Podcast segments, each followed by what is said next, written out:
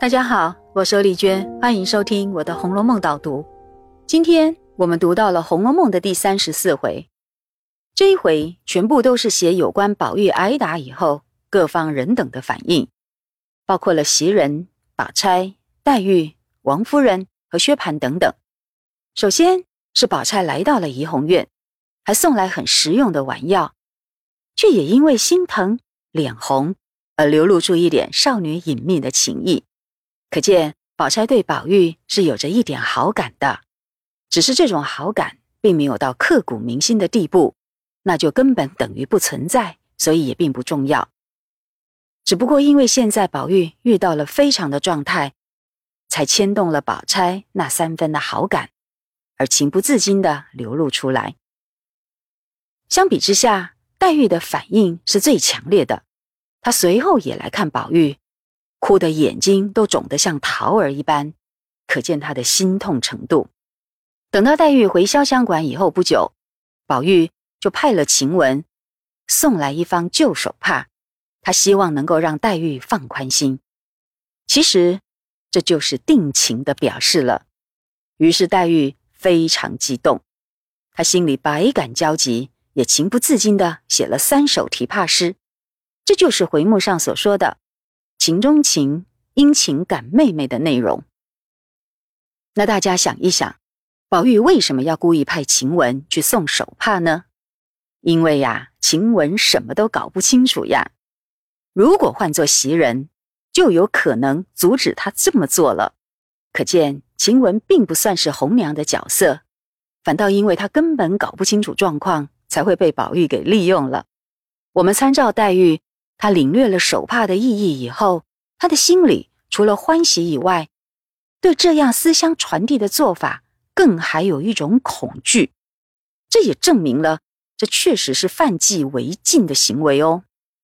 我们再看后半回写到薛蟠闹事，这一点呐就更清楚了。你看，全家因为宝玉挨打而闹得天翻地覆，当然会想要找出导火线，于是。薛蟠就被当作是罪魁祸首，然而这一次却偏偏和他完全没有关系，而明明清白无辜却被列为嫌疑犯，这就让敢做敢当的薛蟠气急败坏了。可是当时宝钗的说法又太有道理，薛蟠根本无法反驳。既然讲理讲不过，那就不讲理吧。而且为了压倒宝钗，薛蟠不惜下猛药，于是更加口不择言。然后就惹出薛家自己的大风波了。这一段就是回目上所说的“错里错，以错劝哥哥”。你看，曹雪芹清楚的说，薛蟠所说的那几句话真是错里错呀，实在错的太严重了。果然，宝钗满心委屈气愤，于是立刻就哭了，而且哭了一整晚。一直哭到了第三十五回，并且做母亲的薛姨妈当场不但气得发抖乱战，还骂薛蟠是说话没道理的孽障，要薛蟠来赔罪。第二天呢，薛姨妈更陪着宝钗一起哭，还对她说：“你要有个好歹，我指望哪一个来？所谓的好歹，就是攸关生死，三长两短呐。”原来你没有想到，这么简单的几句话，居然会有生命的危险。难怪薛蟠听了，立刻跑进来赔罪求饶，说他自己是撞到鬼才这样胡言乱语，还说自己这样让母亲妹妹操心伤心，简直连畜生都不如。同时愧疚到流下泪来。可见这一回薛蟠用来堵住宝钗的话，就是这么严重。也确实产生了很大的杀伤力，让宝钗出现了整部小说里唯一的一次伤透了心。那这就再度证明了他的那一番话形同指控宝钗对宝玉有私情，那就等于是说宝钗淫滥，而这也才能成为薛蟠不讲理的时候所动用的杀手锏。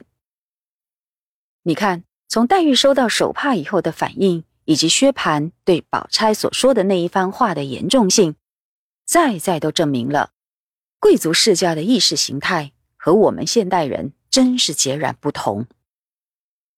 讲完了黛玉、宝钗的情节，现在我们要进一步谈谈其中所穿插的一段袭人谏言的情节了。我用谏言，这是非常精确的语词，因为袭人对上位的王夫人是提出建议，并不是要指出他的错误，所以是谏言，而不是劝谏的谏言。那为什么袭人要谏言呢？你还记得吗？前面第三十二回，袭人听到宝玉的私情倾诉，就唯恐未来会发生不才之事。为了保护这两个人，于是袭人心下暗度如何处置，方能免此丑祸。没想到，立刻就发生了惊天动地的宝玉挨打，那就表示袭人的担忧是必要的，也是迫在眉睫的。所以袭人才会在这个时候向王夫人提出建议。请大家仔细看，当时袭人并没有主动提起，是等王夫人叫住她，询问贾环牵涉在里面的问题，袭人才提出自己的看法。更重要的是，在袭人的一番话里面，完全没有涉及任何人、任何事。他就算提到几个姐妹，也都是自家的小姐。那是属于不会发生误会的举例，而除此之外，就只是提出一种原则性的道理，那就是避嫌，或者说是防患未然。而这个道理呀，其实是通用在任何人的身上的。其实你只要对照一下贾环对贾政所说的陷害宝玉的那番话，就会清楚看到贾环的所作所为才是真正的告密。而袭人所提出的建议，就是让宝玉迁出大观园，不要再整天混在女儿堆里。那本来就很容易让人想入非非。